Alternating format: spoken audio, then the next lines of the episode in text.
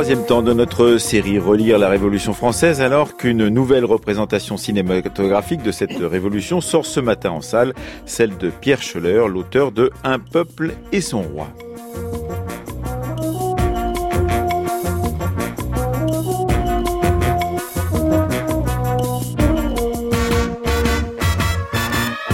Peuple et son roi, le film de Pierre Scholler qui sort en salle ce matin, s'interrompt à la mort de Louis XVI et n'aborde donc pas la période 1793-1799 qui sera, elle, au cœur de notre débat de ce matin dans lequel nous discuterons justement des termes comme celui de terreur, de tribunal révolutionnaire ou encore de directoire. Comment cette période de l'histoire de notre révolution est-elle relue aujourd'hui? C'est ce que nous verrons avec nos quatre invités. Annie Jourdan, elle est chercheuse à l'Université d'Amsterdam et à Paris 1 Sorbonne et elle est auteure juste avant l'été d'une nouvelle Histoire de la Révolution française, paru chez Flammarion. Antoine Boulan est avec nous également. Il est historien et auteur du Tribunal révolutionnaire qui sortira chez Perrin le 18 octobre prochain, c'est-à-dire dans un peu moins d'un mois. Yannick Bosque est également avec nous. Il est maître de conférence à Rouen. Il est co-auteur avec Marc Bellissa du Directoire La République sans la démocratie aux éditions La Fabrique. Et enfin, Jean-Clément Martin est professeur émérite à l'Université de Paris 1 Panthéon-Sorbonne, ancien directeur de l'Institut d'histoire de la Révolution française. Et il publie deux livres à peu de temps Les échos de la terreur, vérité et mensonge d'État 1794-2001 aux éditions Belin et également le 5 octobre prochain avec Philippe Joutard, Camisard et Vendéen, deux guerres françaises, deux mémoires vivantes aux éditions Alcide.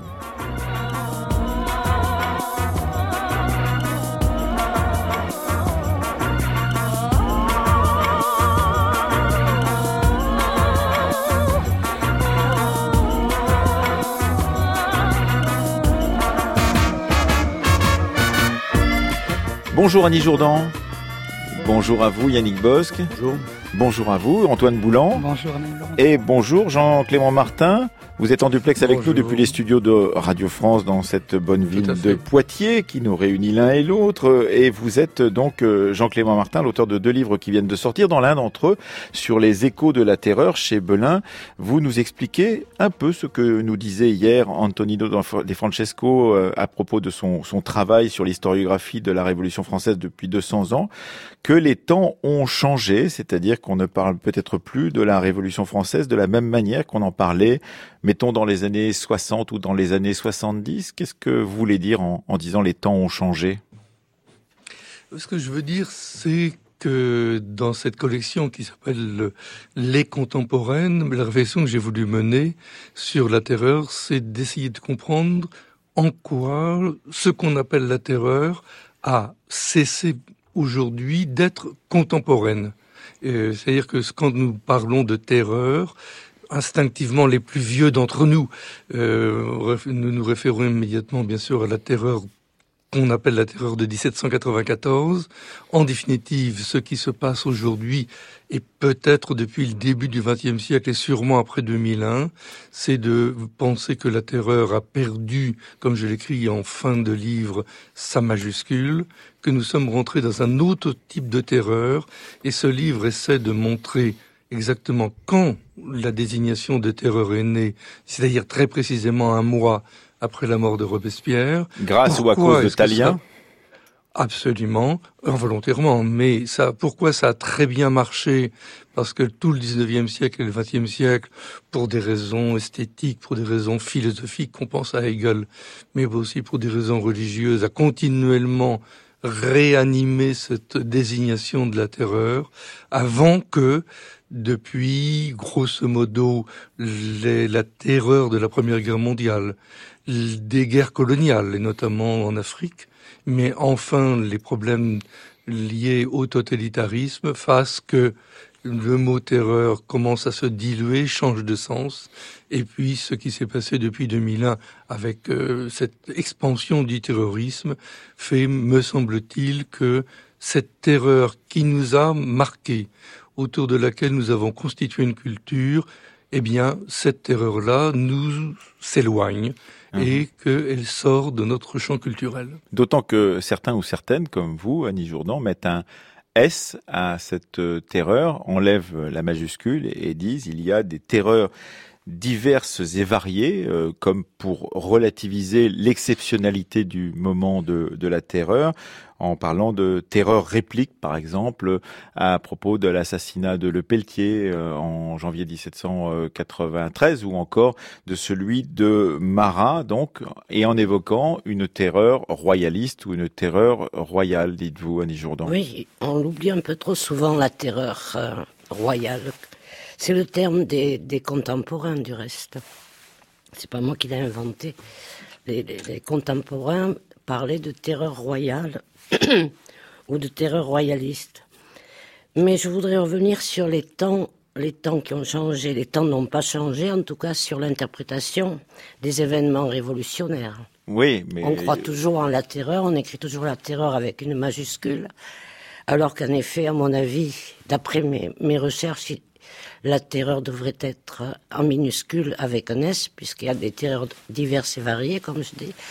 Euh, qui émanent soit de, royalistes, soit de la cour, soit des princes euh, de sang, euh, soit des, provinciaux, parce qu'il y a aussi une terreur dans les départements. Oui, mais en disant cela, évidemment, vous, savez bien que vous allez être la cible de ceux qui pensent qu'il y a justement un moment de la Grande Terreur en particulier, et que ce moment est un moment exceptionnel qu'il ne faut pas justement relativiser en y mettant un petit T non, ce faut... ou DS. Oui, mais au lieu de l'appeler terreur, on devrait l'appeler, comme le fait Jean-Clément Martin du reste, euh, gouvernement d'exception, gouvernement de salut public, qui reprend en main justement ces terreurs, qui reprend en main la situation pour éviter ces terreurs diverses et variées. Ah, parce que, euh, dites-vous, et c'est ce que vous tentez d'expliquer dans, votre nouvelle histoire de la Révolution française chez Flammarion, euh, eh bien, il faut repenser cette question à partir de ce prisme de l'unité euh, que souhaitait justement le gouvernement révolutionnaire qui ne voulait pas justement de factions, de divisions et qui va être pris dans cette logique justement des factions et des divisions et qui va le régler les régler, euh, euh, ces factions, par la répression féroce qu'on a pu connaître justement entre 1793 et 1794. La répression féroce est un grand mot.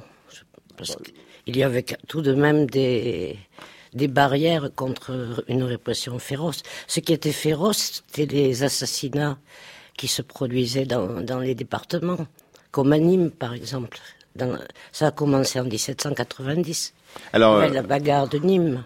En, même temps que se déroulait donc euh, justement cet épisode dit de la terreur avec un, grand T, on, installait ou on instaurait un, tribunal euh, d'exception. Antoine Boulan, votre livre paraît euh, très bientôt chez Perrin puisqu'il paraîtra le 18 octobre sur le tribunal révolutionnaire et vous essayez dans, dans ce livre d'analyser avec à nouveau frais, pourrait-on dire, ce qu'a été véritablement euh, ce tribunal révolutionnaire, sur lequel vous dites, c'est curieux, il n'y a pas eu beaucoup d'ouvrages qui ont été publiés sur ce tribunal révolutionnaire, et vous vous attaquez donc euh, à ce qu'il a fait, ce qu'on a dit qu'il avait fait, ses prédécesseurs, et en particulier ce tribunal qui est instauré après les journées du 10 août 1792, le tribunal du 17 août, et qui tous mettent en place justement une justice d'exception, mais qui n'est pas totalement exceptionnel, dites-vous euh, Ce tribunal révolutionnaire, effectivement, est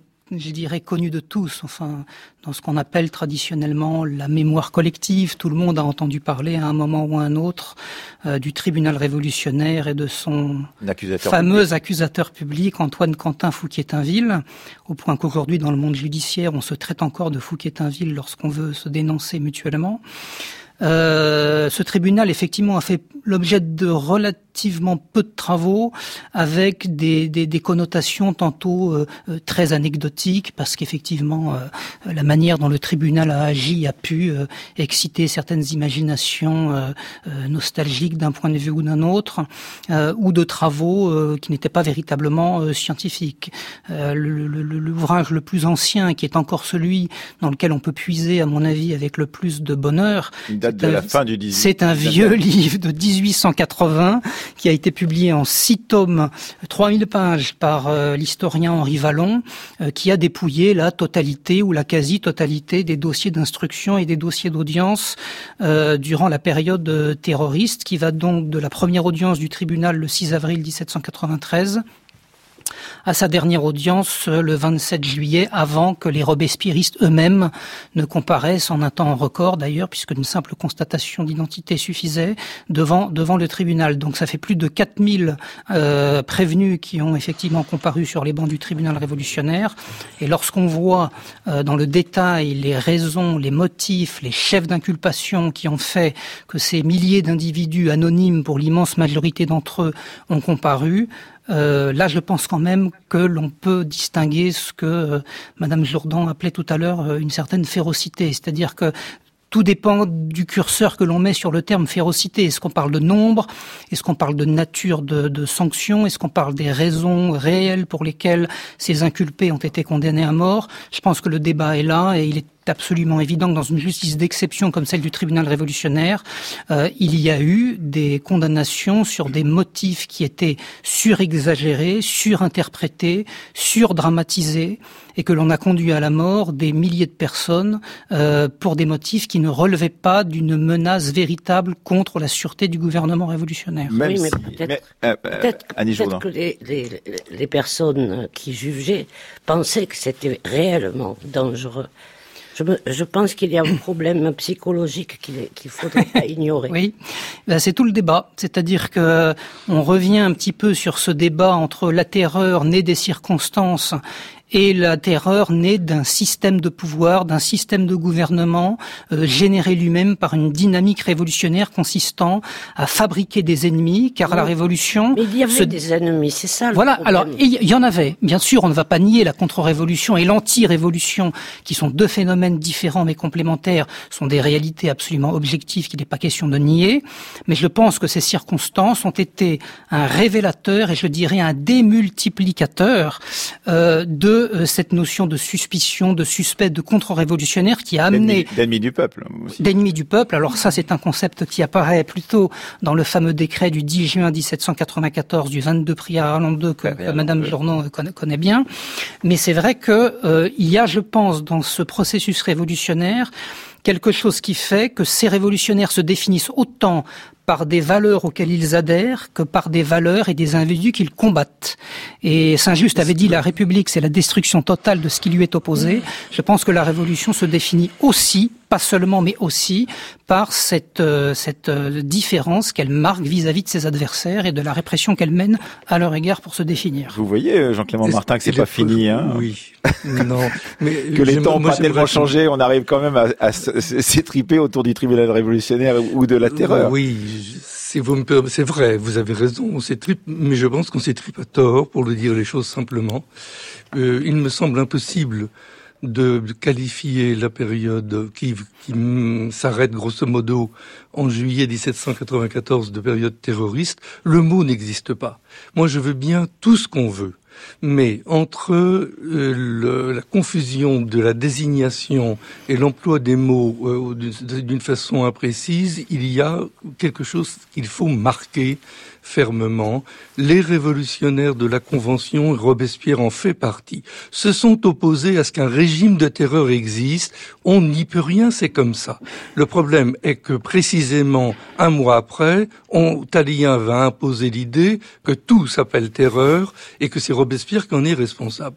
Ce qui s'est passé dans, avec le tribunal révolutionnaire, c'est qu'on le veuille ou non, une amélioration par rapport à la, à la violence féroce qui avait eu lieu notamment en province et notamment à Nantes, le tribunal révolutionnaire, au moins jusqu'en mai 1794, est un, un tribunal qui juge avec modération par rapport à ce qui s'était passé à Lyon et à Nantes.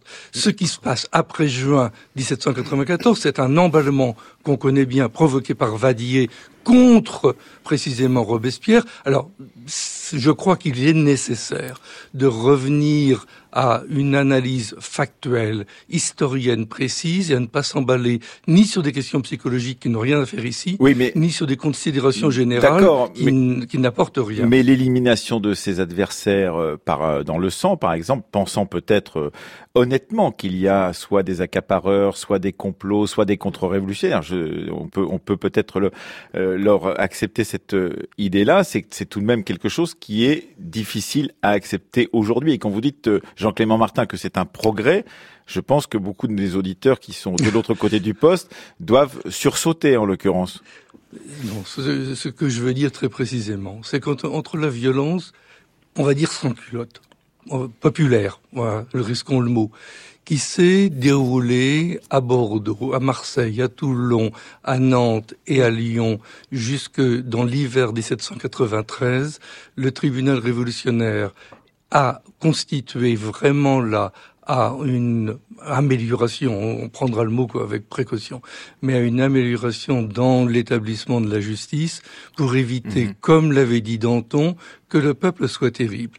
C'est Soyons, soyons terribles pour éviter au peuple de l'être. Pour éviter que le peuple de. C'était le, le, 10 mars.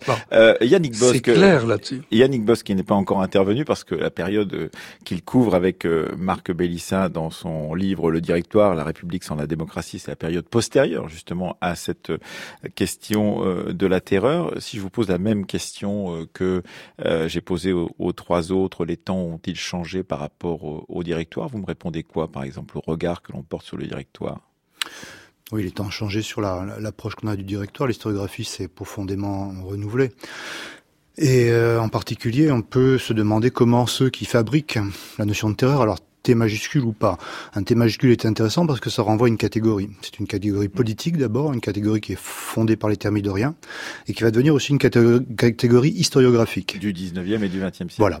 Le problème, c'est que souvent les historiens auront repris, sans véritablement la mettre à distance, la catégorie politique des thermidoriens, sans l'interroger et sans euh, l'approfondir. Ce que l'on voit quand on travaille sur le directoire ou sur Thermidor qui fabrique le, le directoire, c'est que la notion de terreur, c'est effectivement euh, quelque chose qui euh, et qui désigne ce qu'on a retenu, c'est-à-dire le sang de la terreur, la répression, le tribunal, etc. Euh, et Jean-Claude Martin, à juste titre, rappelle qu'il s'agit d'encadrer euh, des pratiques hein, et de donner donc un cadre légal euh, à, une répression. Et toute guerre, hein, toute guerre civile euh, n'est pas un moment de gaieté, de tranquillité, c'est un moment de violence. Oui, parce Mais, que vous insistez, enfin en tout cas Annie Jourdan insiste beaucoup sur cette notion de guerre civile pour essayer de comprendre ce qui se passe pendant la Révolution française en, en, France.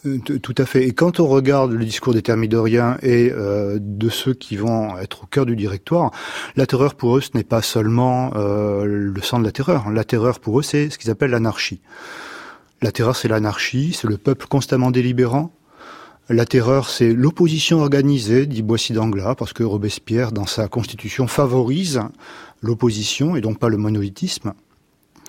La terreur, c'est donc le peuple qui est en acte. La terreur, c'est ce qu'on appellerait aujourd'hui la démocratie. Donc il faut, à mon avis, tenir hein, les deux éléments, et les travaux historiques qui sont faits sur, le, sur Thermidor et le directoire hein, nous incitent à, le faire, tenir à la fois une terreur qui est celle du sang et une terreur qu'on appelle aujourd'hui la démocratie. Oui, c'est ça qu'il faut interroger. Cette question, effectivement, euh, qui vient euh, des travaux de Rancière en particulier, sur la, la différence entre démocratie et, et république, Yannick Bosch. Bah, dans le 18e et euh, sous la Révolution, la, la, distinction ne se fait pas. C'est-à-dire que la, ce qu'on appelle république et qu'on réduit euh, de manière, euh, à mon avis euh, problématique à une forme de gouvernement qui serait l'opposition à la monarchie. Euh, quand on, regarde les, sources, hein, euh, la mise en œuvre de la démocratie, c'est ce qui constitue la République. La République est constituée par la mise en œuvre des principes de la Déclaration des droits même dans le tribunal révolutionnaire, ou même dans ce qu'on appelle la terreur. Il s'agit de mettre en œuvre les droits de l'homme. Et je finirai là-dessus euh, bah, pour cette première intervention. euh, je rappellerai que pour les thermidoriens, et qu'un certain nombre de, de, politiques du directoire hein, euh, l'affirment également, euh, la terreur n'est pas la négation des droits de l'homme. La terreur est inscrite dans les droits de l'homme. La terreur, c'est ce qui est mis en œuvre dès 89. C'est-à-dire dans la critique, il faut bien préciser pour nos auditeurs, dans la critique que font les thermidoriens de cette période de la terreur, ils, ils mettent d'une certaine façon, ils jettent le bébé avec l'eau du bain, c'est-à-dire que la déclaration des droits de l'homme conduit inévitablement à ce, cet épisode qu'on a appelé terreur. C'est ce que Absolument, vous expliquez avec Marc Bellissa. Voilà. Et donc, ils voudraient supprimer tout cet épisode de la Révolution française parce que tout compte fait, euh, ça ne convient pas à ce que vous appelez euh, la République marchande ou la République euh, bourgeoise que, qui s'instaure à partir du moment du directoire, c'est cela? Oui, ce que d'Anglas appelle la République des, des, des propriétaires. Hein. Voilà, c'est-à-dire qu'on a, euh, quand on lit ces, ces, sources et les travaux, vous parlez des, des nouveautés autour de ces, ces approches-là, les travaux sur Thermidor ou le directoire montrent que euh, la déclaration des droits, donc étant euh, non pas euh, vue comme ce qu'on a aujourd'hui en tête, c'est-à-dire une espèce de de, de prêt à penser libéral au sens économique du terme, où on libérerait l'individu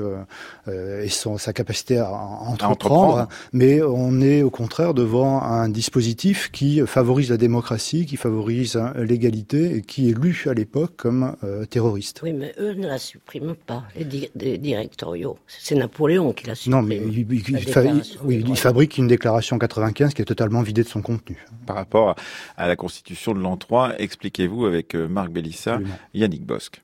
Peuple français, peuple de frères, peux-tu voir sans frémir d'horreur le crime ardent et les bannières? Du carnage et de la terreur Tu souffres qu'une horde atroce et d'assassins et de brigands souillent par son souffle féroce le territoire des vivants représentant d'un peuple juste. Ô vous législateurs humains de qui la contenance fait trembler nos villes assassins. Suivez le cours de votre gloire. Vos noms chers à l'humanité le tout temple de mémoire au sein de l'immortalité à qui périssent ces infâmes et ces égorgeurs dévorants qui portent au fond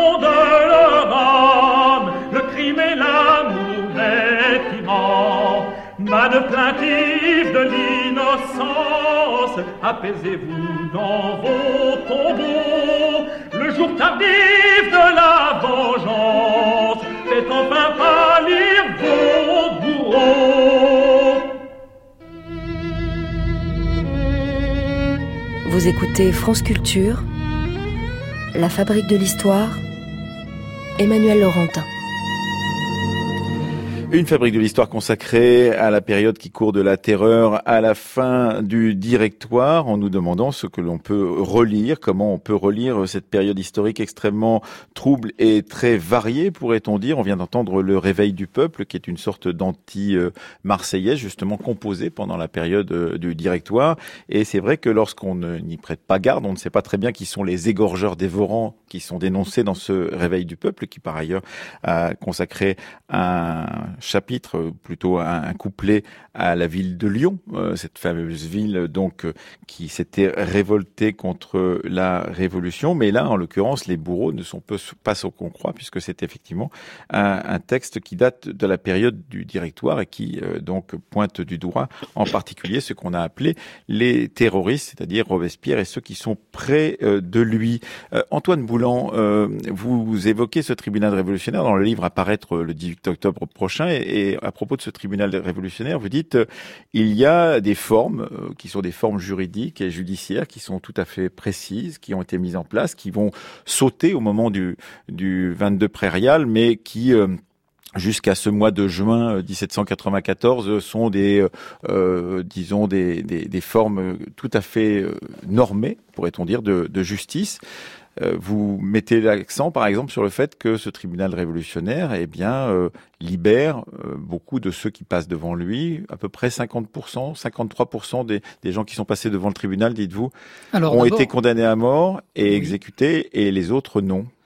voilà, c'est-à-dire que quand on prend l'ensemble de la période qui va du 6 avril 93, première, premier procès public, jusqu'au 27 juillet 1794, la chute de Robespierre, on a en gros un peu plus de 4000 individus euh, qui comparaît sur les bancs du tribunal révolutionnaire et 2625 condamnés à mort, ce qui représente une proportion d'environ 64% pour euh, à peu près un tiers d'acquittés. Et jusqu'à ce fameux décret du 22 prairial en 2, euh, qui, on va le rappeler rapidement, supprime les défenseurs, les témoins et ne prévoit comme seule peine que la mort, à l'exclusion donc des travaux forcés, de la déportation ou de la détention, qui était beaucoup plus fréquemment appliquée avant. Jusqu'à ce décret du 22 prairial, il y a pratiquement 40% d'acquittement, effectivement, et 60 ou un peu moins pourcentage de condamnation à mort. Après, vous parlez effectivement des procédures et des formes. Effectivement, il faut rappeler que ce n'est pas la terreur qui a inventé naturellement le concept de tribunal. Hein. Le tribunal révolutionnaire a été calqué sur ce que vous avez appelé tout à l'heure le tribunal mis en place le 17 août 1792, dont on n'a pas trop le temps de parler maintenant, et qui lui-même s'inspirait fortement du modèle qui avait été euh, donné par les tribunaux criminels euh, de département mis en place par l'Assemblée constituante en 1791. Et ce tribunal révolutionnaire, effectivement, comportait cinq juges, douze jurés, un accusateur public et un avocat, un défenseur, que euh, tout prévenu pouvait choisir en le rémunérant ou pouvait se faire désigner d'office par le tribunal s'il n'en avait pas les moyens. Donc c'est vrai que les formes judiciaires au sens où nous les entendons aujourd'hui ont été globalement respecté pendant plusieurs semaines, pendant plusieurs mois. Alors Monsieur Martin nous dit que euh, le tribunal était relativement modéré jusqu'au mois de mai 1794.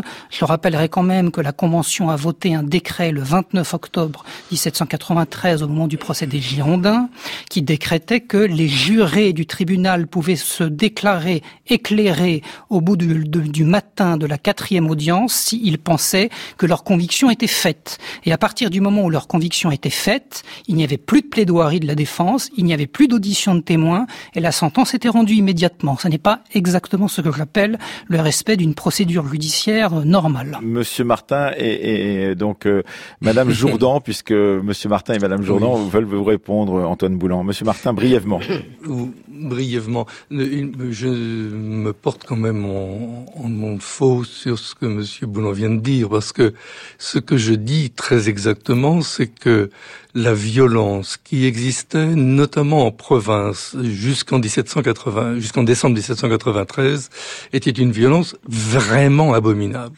Et que ce qui s'est passé, vous voulez dire les règlements de compte, euh, comment comment pourrait-on appeler ça Les fusillades, les massacres, les exécutions sommaires, euh, etc., notamment qui se passent à Lyon et à Nantes. Enfin bon, je pense que là-dessus, tout le monde est bien bien mhm. d'accord là-dessus. C'est affreux ce qui se passe. Bon, et, et le respect des formes juridiques n'existe pas, notamment dans les commissions militaires. Mm. La Convention mm, installe que ça plaise ou pas, installe un contrôle dès la loi des suspects, qui est un contrôle sur les, sur les comités de surveillance, euh, installe euh, quelque chose qui se met en place progressivement et surtout envoie à Paris et supprime de ce point de vue-là les, les armées révolutionnaires et ces fameuses commissions, sauf deux qu'elle laisse, une à Orange, avec l'approbation du comité de salut public en entier, et une après qui ira à Arras. Mais tout le reste est contrôlé par Paris, et je crois que là-dessus, il faut être vraiment très clair.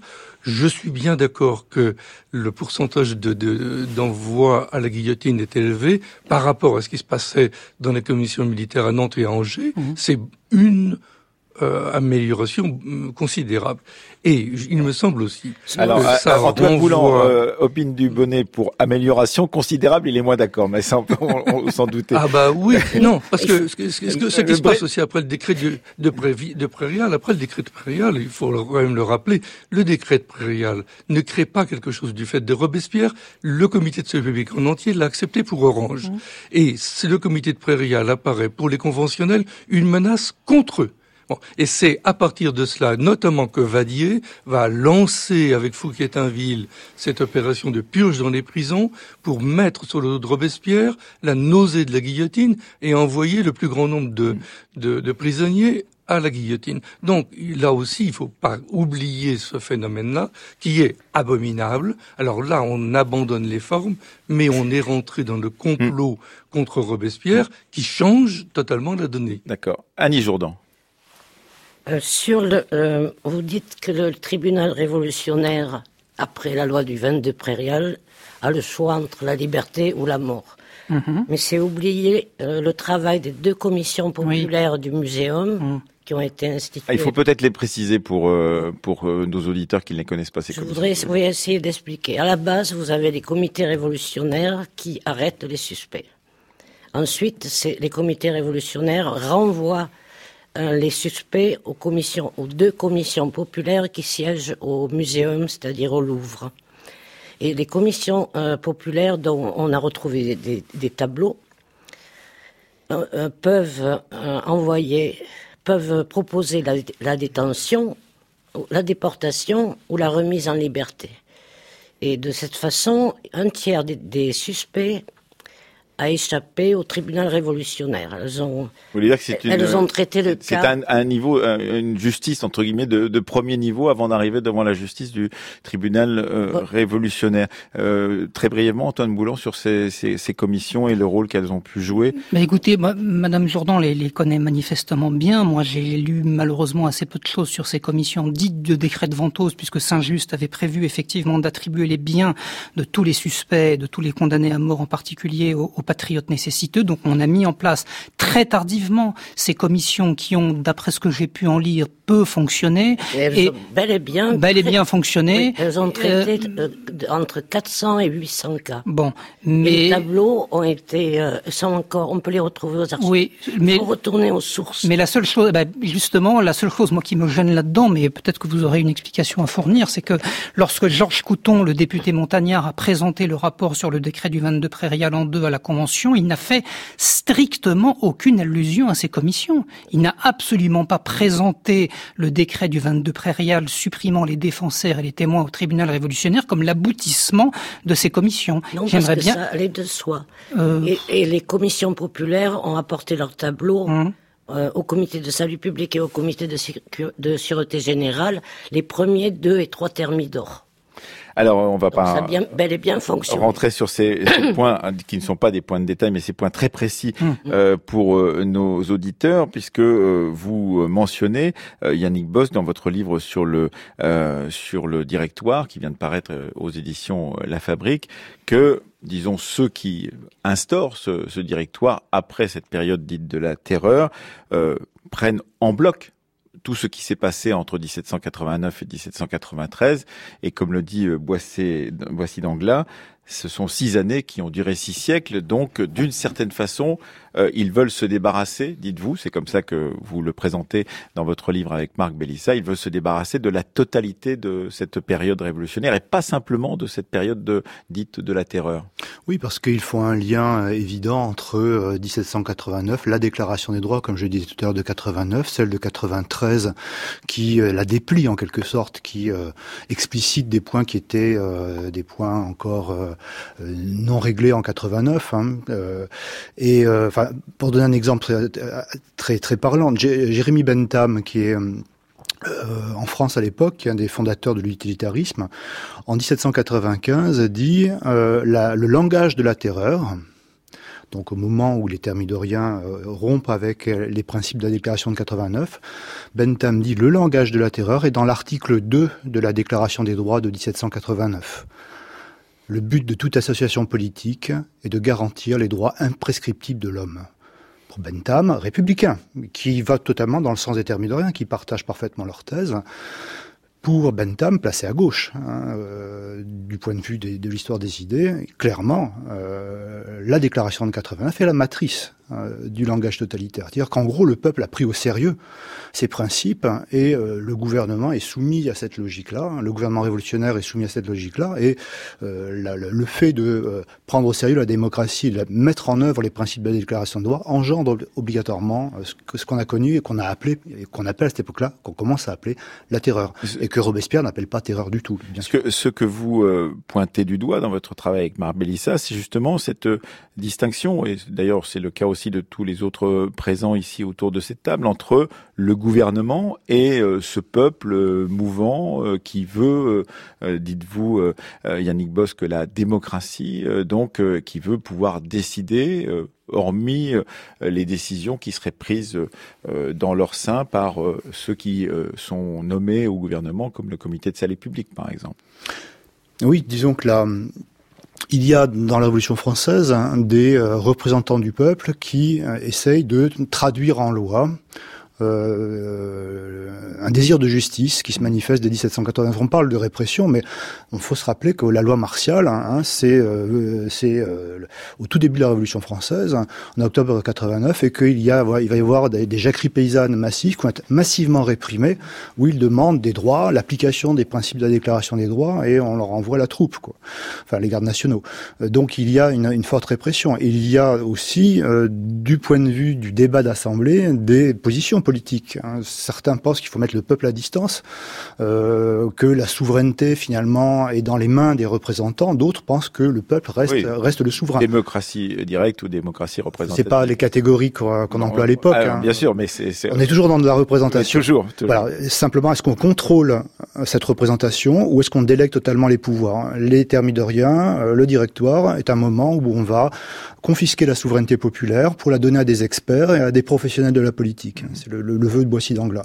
Avant, on n'a pas réussi à créer les conditions pour euh, euh, dissocier peuple et, et, souveraineté. Donc on va utiliser euh, ce qu'on va appeler la terreur et ce peuple anarchiste, délibérant, pour en faire un mauvais peuple et construire un bon peuple, celui des contribuables, des honnêtes gens, sur lesquels va pouvoir reposer la politique. Et un type de république donc qui n'est pas une démocratie. Euh, Antoine Boulan, euh, à propos du tribunal révolutionnaire, vous insistez beaucoup justement sur cette question de rapport entre l'exécutif, ce qu'on appellerait l'exécutif aujourd'hui, et le judiciaire, et, et euh, les contraintes que l'un euh, fait peser sur l'autre, parce que effectivement, ce comité de salut public euh, va avoir de plus en plus de, disons, de prétentions, de volonté de, de, de, mettre la main sur ce tribunal révolutionnaire, va changer la composition de ses membres pour pouvoir aller plutôt dans le sens de cet exécutif et plutôt justement dans ces euh, visions de règlement de compte ou de, disons, de, de, de mise au pas des, des factions euh, qui, euh, selon les gens du comité de salut public, sont euh, dangereuses pour la façon de faire perdurer la révolution. Mm-hmm. Antoine Boulan. Oui, oui, je pense qu'il est, il est très important de souligner cette cette dépendance du tribunal révolutionnaire à l'égard du pouvoir politique, c'est tout à fait fondamental. Le tribunal révolutionnaire est une juridiction d'exception à caractère politique euh, qui jugeait sans appel. Hein, il faut d'ailleurs le, le, dire, c'est important. Il n'y avait pas de recours au tribunal de cassation instauré en 1790, ce qui fait de cette juridiction une juridiction d'exception mais il y a effectivement des signes tout à fait tangibles euh, qui plaident euh, en faveur de cette dépendance de ce tribunal à l'égard du gouvernement. On ne peut absolument pas parler naturellement d'indépendance judiciaire quand on parle de, de justice d'exception. Vanessa Colaccioni, dans son livre sur la justice d'exception, l'a bien montré. On n'est pas dans les règles de ce qu'on pourrait appeler les règles ordinaires de la morale politique. On est dans autre chose. On a, dans un autre domaine. C'est le moment de l'invention, par exemple, de la, la, catégorie de hors de la loi. Voilà. Alors c'est à ce moment-là, effectivement, qu'on qu que, l'on définit ce concept que Éric de Marie a bien étudié, mais qui est effectivement là plutôt parallèle à, la question du tribunal. Il y a un fait, par exemple, tout à fait caractéristique, je ne citerai que celui-là, j'en citerai deux. Euh, c'est d'abord la visite que l'accusateur public Fouquier-Tinville rendait tous les soirs au comité de salut public. Au comité de salut public et au comité de sûreté générale qui était responsable de la police politique. Vous imaginez aujourd'hui un président de cour d'assises aller tous les jours à Matignon ou à ah l'Élysée pour, pour rendre compte des jugements rendus par sa juridiction, c'est impensable. Et le comité de salut public avait spécifiquement demandé à Fouquier-Tinville de lui envoyer régulièrement premièrement la liste de toutes les affaires qui étaient amenées à être jugées dans les semaines à venir et de lui envoyer tout aussi régulièrement la liste des individus qui avaient été condamnés à mort par le tribunal. Je l'ai retrouvée cette liste, elle est aux archives nationales à Pierrefitte, donc euh, ça n'est pas un mythe, c'est une réalité. Donc je pense que ça suffit pour démontrer naturellement que euh, ce tribunal était tout à fait sous la dépendance du gouvernement. On parle de règlement de compte, pourquoi pas? Je, je, je n'ai pas de preuves tangibles pour vous dire que Robespierre, Billot-Varenne ou Collot d'Herbois ont exprimé précédemment demandé à Fouquier-Tinville de condamner tel ou tel individu. Enfin, il me semble quand même relativement évident et lumineux qu'à partir du moment où effectivement l'exécutif demande au tribunal de lui communiquer la liste des individus jugés et condamnés, ça n'est pas pour rien. Yannick Bosque. Pas l'exécutif, le législatif. Et ça change absolument tout. C'est-à-dire que vous voulez dire la convention La convention dans le sens où le comité de salut public était lui-même sous la dépendance de la Convention qui non, pouvait le, renouveler. Le comité de salut public n'est pas un gouvernement. Quand on, certains députés, Merlin entre autres, proposent mmh. que le comité de salut public devienne un gouvernement, il y a une opposition de Billot, entre autres, de Robespierre également. Quand Danton propose mmh. que euh, le comité de salut public devienne un gouvernement, il s'y oppose en disant absolument pas, nous sommes le pouvoir législatif. Et donc on est dans un rapport hein, à la répression, à la violence, euh, qui est dans l'espace public et qui est contrôlé par le pouvoir élu, législatif, et pas dans l'exécutif et dans les commissions obscures que l'on trouve dans les ministères. Hein. C'est pas du tout le même monde. Vous, vous, voulez dire que c'est bien la Convention qui est, entre guillemets, à l'origine et au développement de cette, ce tribunal révolutionnaire, euh, et que le comité de salut public n'est que l'instrument de la Convention et n'a pas d'autonomie propre, c'est ce que vous semblez dire, euh, Yannick Euh, On doit, les membres du comité public sont maintenus, responsables dans leur, dans leur fonction tous les mois, ils doivent mmh. rendre compte, et dès l'instant où Robespierre et d'autres, Couton, Saint-Just, on, on, ne veut plus les voir, on, les, on s'en débrasse très très vite, comme le rappelait Jean-Clément Martin. Mm-hmm. Le complot contre Robespierre est extrêmement, extrêmement rapide. Donc c'était extrêmement, enfin, c'est fondamental de savoir qu'on est effectivement dans du pouvoir législatif. Et je rappelle également que la Convention est un pouvoir constituant et qu'un pouvoir constituant a totalement euh, toute liberté pour générer de la loi et euh, même des lois contraignantes. Ça se, voit, ça se, voit, que vous dialoguez beaucoup avec les juristes en l'occurrence. Eh oui. Parce que euh, euh, Annie Jourdan sur ces, ces points. Ben, moi j'aurais aimé revenir relire la Révolution et relire la Terreur à l'aune des autres révolutions de l'époque. Oui, ben vous êtes spécialiste en particulier de la République batave et pas simplement. Mais aussi euh, des États-Unis. Les États-Unis et, et, vous, euh, vous faites effectivement une sorte de comparaison dans votre nouvelle histoire de la Révolution française chez Flammarion entre ces différentes euh, révolutions. Alors, une comparaison qui, hier, chez Antonino De Francesco, relativisait l'importance de la Révolution française et son exceptionnalité, et d'une certaine façon, vous faites à peu près le même constat, mais euh, sur euh, la question de la violence en je particulier. Rappelle, je rappelle mon livre aussi qui s'appelait La Révolution, une exception française, avec un, point, d'interrogation. J'ai été une des premières à montrer l'originalité de toutes ces, de la révolution batave, de la révolution, des révolutions italiennes ou des révolutions euh, suisses. Mais là, dans ce livre, je m'interroge sur euh, la violence dans les autres révolutions, justement. Est-ce que la France est une exception? Est-ce que la France est la seule à, avoir connu la soi-disant terreur? Et les chiffres parlent pour eux-mêmes. Dites-nous. Euh, aux États-Unis, par exemple, il y a plus d'émigrés qu'en France, c'est-à-dire plus de loyalistes qui sont obligés de quitter les États-Unis. Et du point de vue des, des pertes euh, humaines, euh, euh, tout, tout, tout, est proportionnel, bien sûr. Hein. On a 0,9 entre 0,9% et 1,52% de décès dus à la guerre d'indépendance et à la période qui s'ensuit. Contre en France, je peux citer Guénifé parce qu'il n'est pas, on, on, va pas le soupçonner de, de, marxisme ou de robespierrisme, lui. euh, Guénifé dit euh, donc 0,9 1,52 pour les États-Unis et Guénifé 0,76 à 1,15% pour la France. Oui, mais vous voyez bien que tenter de, comparer des choses comme ça, qui sont évidemment des morts, des assassinats, des exécutions, euh, d'un côté et de l'autre, ça peut paraître euh, comme comparer, je ne sais pas, les morts de la oui, du maoïsme avec les morts du, du stalinisme, par exemple. Je, mais je, je, suis très consciente de ce que je dis. J'avoue que la forme et l'intensité euh, euh diffèrent. mais la logique est la même, c'est-à-dire qu'on veut éliminer l'adversaire l'adversaire politique. Et dans les républiques bataves dans la les, les, bataves sont tellement persuadés que c'est la faute de la France s'il y a eu une révolution en Hollande qu'ils ne se sont jamais interrogés sur les violences révolutionnaires alors qu'il y en a bel et bien eu et que c'est grâce à l'armée française que ça n'a pas dégénéré. Donc il est, les luttes partisanes sont partout présentes. Selon vous, il même en Suisse, il faut se poser la question de, justement de ces confrontations et de cette volonté d'éliminer l'adversaire euh, dans toutes euh, ces révolutions de la même période. la révolution divise la société, c'est tout. Toutes les révolutions, toute révolution est une guerre civile. C'est ce que vous insistez, c'est sur, sur quoi vous insistez dans votre travail, la nouvelle histoire de la Révolution française. Euh, Annie Jourdan, oui, euh, Yannick Bosch et peut-être Jean-Clément Martin qui n'est pas intervenu depuis un certain oui, temps. Simplement pour rappeler que Robespierre dit à un moment donné fonder la République n'est pas un jeu d'enfant. Euh, rares sont des situations où, rappelle Mathieu, hein, le dit aussi. Euh, grand historien de la Révolution française, disait que euh, quand on est en train de transférer hum, les propriétés, transférer le pouvoir d'une monarchie qu'il a possédée pendant des siècles hein, et de puissants qui tentent de se l'accaparer au moment de la Révolution française, quand on essaie de toucher à ça, au pouvoir de la bourgeoisie aussi à l'époque, euh, dès que dès l'instant on touche à ça, il ne faut pas s'attendre à ce qu'ils ne réagissent pas Enfin, et que les choses se fassent gentiment. Oui, c'est enfin c'est aussi une vision assez léniniste de de, de ce qu'a été cette euh, révolution française, ce que vous nous dites là. Yannick Pas forcément Pas léniniste, parce Enfin, que là, trotskiste, enfin bon. euh, non, non plus. si, cette idée que la révolution doit passer forcément par ce stade de. Elle de- ne, pa- elle ne doit pas passer. C'est là où je ne sais pas du tout léniniste. Elle ne doit pas passer. Il n'y a pas de stade nécessaire.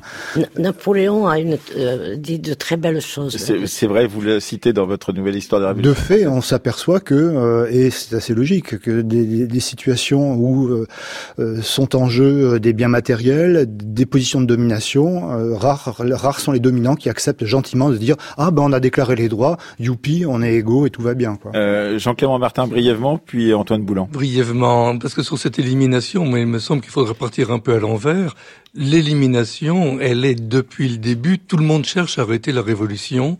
Et ce qu'il faut, où on peut être d'accord avec euh, Yannick Bosque sur le sur Thermidor et la lecture du directoire, c'est malgré tout ne pas oublier que Robespierre avait dès mars 1794 éliminé les chefs hébertistes, les avait envoyés à la guillotine, que ce- quelques mois avant, il avait enlevé aussi euh, de la liberté les chefs des enragés, et que c'est bien dans cette lutte-là que le gouvernement révolutionnaire, entre guillemets, celui qui s'appelle gouvernement révolutionnaire, s'était installé, parce que la Convention, et c'est sûr que c'est un, un- un pouvoir constituant, mais qui est devenu illégitime parce qu'il aurait dû être dissous et remplacé par une nouvelle assemblée. Donc on est bien là dans Yannick un qui jeu n'est pas d'accord avec Allez-y, ah oui, continuez. mais ça je suis. Oui, mais j'y peux rien.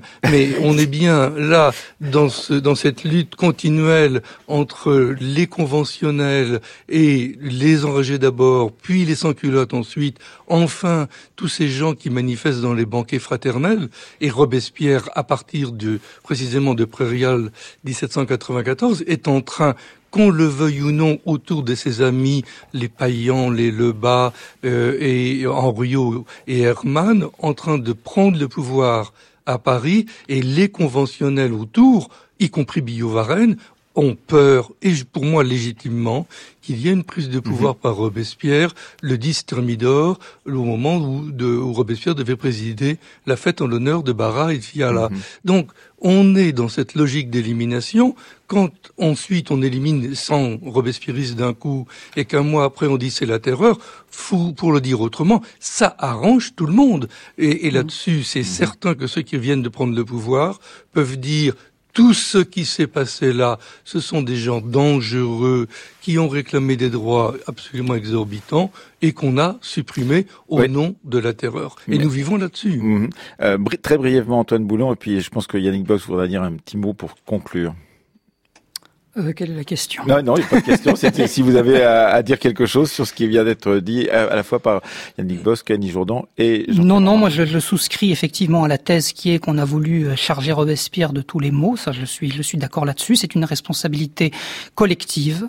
Euh, et d'ailleurs, le tribunal révolutionnaire, après la mort de Robespierre, servira bien les conventionnels pour les déresponsabiliser des différents votes qu'ils auront prononcés au cours de leur législature, puisque euh, il faut rappeler que le tribunal a survécu près d'un an à la terreur et qu'il a permis de juger d'abord Jean-Baptiste Carrier, responsable, pour le dire vite, des noyades de Nantes, et ensuite Fouquier-Tinville lui-même, qui est passé devant le tribunal qu'il avait lui-même eu l'occasion de, de, de servir pendant plusieurs mois. Yannick Bosque. Un tas d'autres gens. Oui, euh, un tas d'autres. ce que je veux dire, bon, on va, on peut pas polémiquer, rentrer dans les débats, c'est c'est plus trop le moment. Mhm. Mais euh, pour dire que la terreur, en fait, a été un écran extraordinaire pendant deux siècles pour éviter d'interroger euh, la subtilité hein, des euh, débats. La, la- ce moment moment de la Révolution française comme un véritable laboratoire politique qui interrogeait justement ce que pouvait être la place du souverain réellement dans un système représentatif. Dès l'instant où on met terreur devant, évidemment, ça devient l'horreur, le sang, la pagaille, l'anarchie, et donc on n'interroge pas un sujet aussi aussi sulfureux. Merci à tous les quatre. Merci à vous donc Annie Jourdan pour votre nouvelle histoire de la Révolution qui paraît chez Flammarion. Jean-Clément Martin, Les Échos de la Terreur, c'est chez Belin et également le livre que vous avez écrit avec Philippe Joutard sur à la fois les Camisards et les Vendéens qui sortira d'ici le 5 octobre. Merci à vous Antoine Boulon. On attendra le 18 octobre prochain votre donc tribunal révolutionnaire qui paraît chez Perrin. Et quant à vous Yannick Bosque, vous avez écrit avec Marc Bellissa le directoire La République sans la démocratie. C'était aux éditions de la Fabrique. Demain, on conclura notre série en nous intéressant au bicentenaire de la Révolution française et en particulier à la position très particulière que tenaient dans le, défilé du 14 juillet 1989 les musiciens traditionnels. Je me suis inscrit sous l'aimable invitation d'amis qui m'ont dit viens, on sera plusieurs. Ça n'a pas été un mouvement associatif. Pour moi, c'est un ensemble d'individus qui ont trouvé l'idée sympa ou bon, qui ont eu envie de participer. Alors, euh, il est évident qu'il devait y avoir peu de monarchistes parmi nous. Mais euh, quand on enlève les monarchistes en France, il reste quand même euh, une frange de la population assez importante pour trouver euh, 1000 musiciens traditionnels. Certains ont dit on y va, d'autres ont dit ben non, on n'y va pas, on n'y va pas. Nous ne voudrions pas être considérés ici comme ringards, rabat-joie ou anti-révolutionnaires primaires, mais ce projet, sous couvert d'exotisme et de créativité, est extrêmement provoquant pour qui considère que ces musiques signifient autre chose que prétexte à spectacle. La forme elle-même était quand même très centralisée.